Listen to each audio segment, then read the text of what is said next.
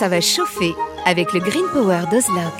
Des herbeurs électriques sans flamme et 100% naturels.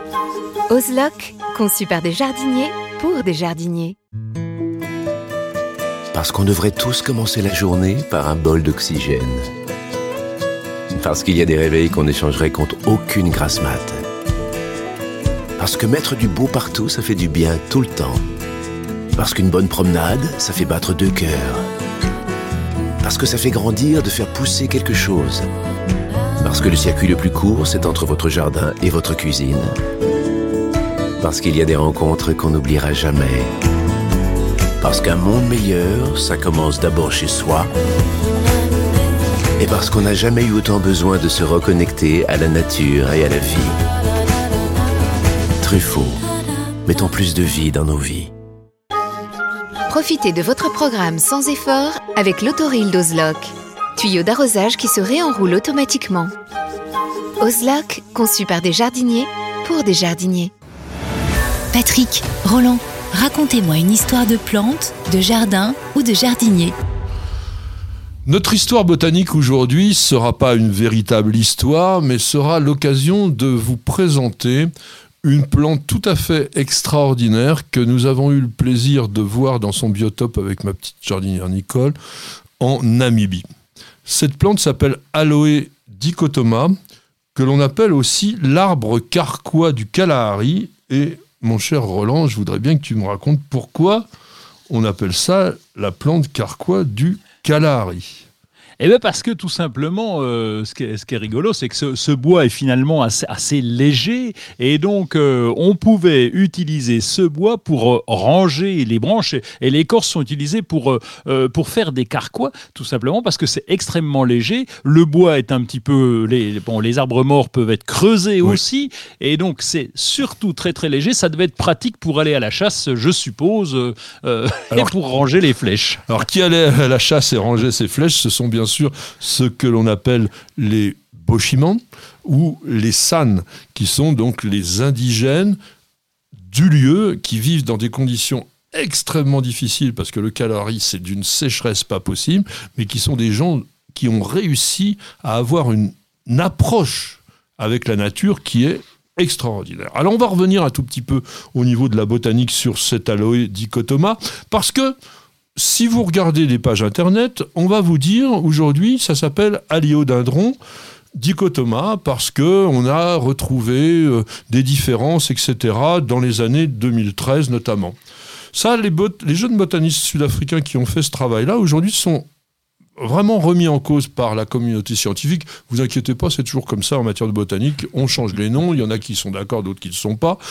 En tout cas, moi, je vous conseille de conserver Aloe dichotoma. Pourquoi? Mais Parce que quand vous allez sur certains sites extrêmement sérieux, comme ceux du Missouri Botanical Garden, comme ceux, par exemple, aussi du jardin Kew Garden, enfin, qui sont les sommités en matière de botanique, ils ont conservé Aloe dichotoma et c'est plus aussi facile de s'en rappeler.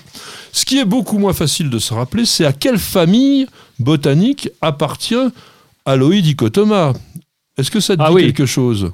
Aloe dichotema. Euh, alors attends, je regarde dans mes notes parce que j'ai dû le noter quelque part. Mais alors, euh, attends, c'est pas les, les, les. Alors, c'est un nom à coucher dehors là. Hein, c'est un Xanthoreacea. Voilà. Et c'est ça. Des euh, voilà.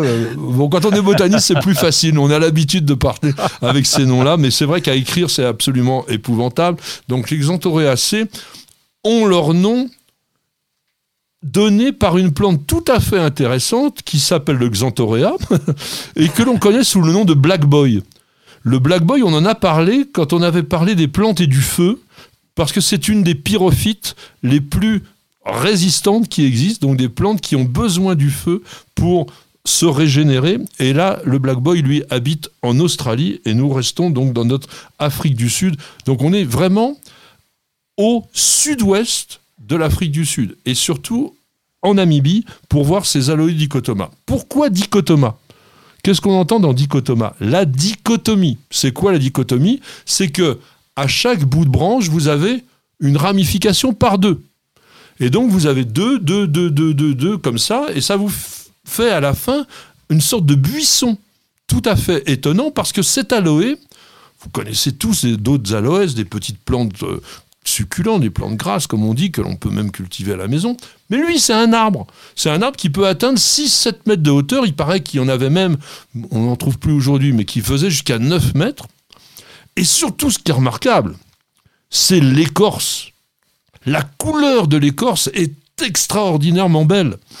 Moi, j'étais complètement baba devant ces arbres euh, au milieu du désert. Vous voyez ça et vous dites, waouh, quand même, c'est assez extravagant. Alors, il faut savoir autre chose. C'est que cette plante-là fait de très belles inflorescences, comme la plupart des aloés. Et qui est-ce qui va venir féconder, va venir polliniser la fleur d'aloe dicotoma? Oh bah, il doit y avoir une bestiole, hein, sûrement. Oui. Alors. Eh ben, il y a une bestiole qui est assez rare en association de pollinisateurs avec les plantes, c'est un lézard. Ah oui, dis donc. Des petits lézards qui s'appellent Felzuma, qui sont verts, qui sont marrants comme tout, qui ont un petit nez pointu et qui sont très très jolis. Eh bien, ce sont eux qui vont venir se nourrir des fleurs, mais en même temps qu'ils s'en nourrissent, eh bien, ils transportent le pollen et ils finissent par arriver à tout simplement polliniser la plante. Alors, on va dire une chose aussi importante par rapport à Aloe dichotoma, c'est que c'est une plante aujourd'hui qui est considérée comme une des plus affectées par le changement climatique. Je vous disais qu'elle poussait au nord de l'Afrique du Sud et en Namibie. Dans cette région qui est donc dans l'hémisphère sud, le climat, entre guillemets, est inversé. C'est-à-dire que plus vous allez vers le sud, enfin il faut se limiter parce qu'après il y a l'Antarctique, mais plus vous allez vers le sud et plus il fait chaud. Euh, pardon, plus vous allez vers le sud, ben oui, c'est ce que je disais avec l'Antarctique. Oui. oui, je voyais, je dis n'importe quoi. Plus vous allez vers le sud et plus il fait froid. Et donc, comme lui, il vivait au nord, eh bien, il a de moins en moins de possibilités de se développer parce qu'il ne supporte pas, curieusement, les très très fortes chaleurs qu'il y a maintenant dans ce pays. Et donc, on sent que la population va essayer de redescendre vers le sud. Or, malheureusement, ce sont des plantes qui ne se multiplient qu'à partir de l'âge de 15-20 ans. Et donc, voyez comment le climat peut impacter sur une flore locale et la rendre peut-être de plus en plus rare. Et il faut donc s'interroger sur le devenir de ces aloés dichotomas.